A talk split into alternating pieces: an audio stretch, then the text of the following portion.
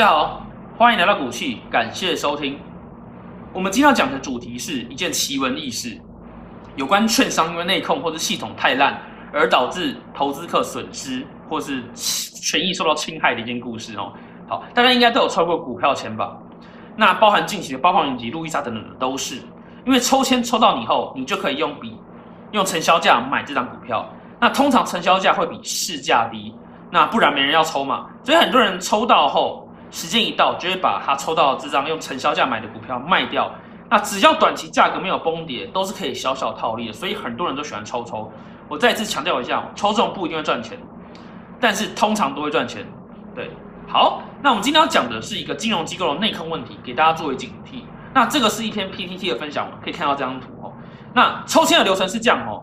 你决定要抽之后呢，券商会先从你的账户去扣款。那扣款后，如果你有抽到的话，你就会拿到股票；没抽到的话，就会把他预先扣的款项还给你。好，那我们回到正题哦，这个故事。那这位同学的亲属透过元富证券这家投资机构哦，元富证券，首先先扣款了，但是他签没有抽到，理论上签没收到钱就要还他嘛，对不对？结果呢？元富证券不知道是因为内控太烂还是系统太烂，居然把钱退错人呢！哦，我的老天呐！你没抽中签已经够呕了，那钱还不退给你，还退给别人。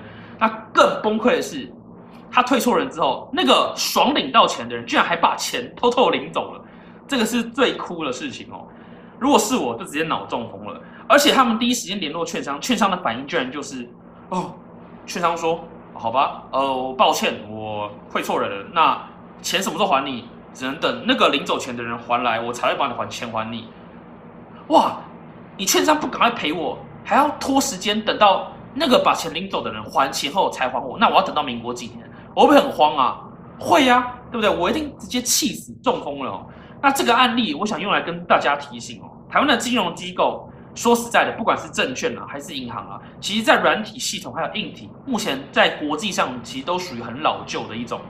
那至少，呃，甚至是无法自动化或是侦测错误。我以前从事科技相关工作的时候，就发现了这个问题。唉，那台湾有些金融机构，甚至不止软体跟硬体系统哦，还有他们在内控的制度上都很不完善。甚至之前呢，大家记得还有个案例吗？我就不说哪一家银行了哦。那第一什么的哦，那案例就是有一个老翁老头，他把钱，他之前跟银行贷款。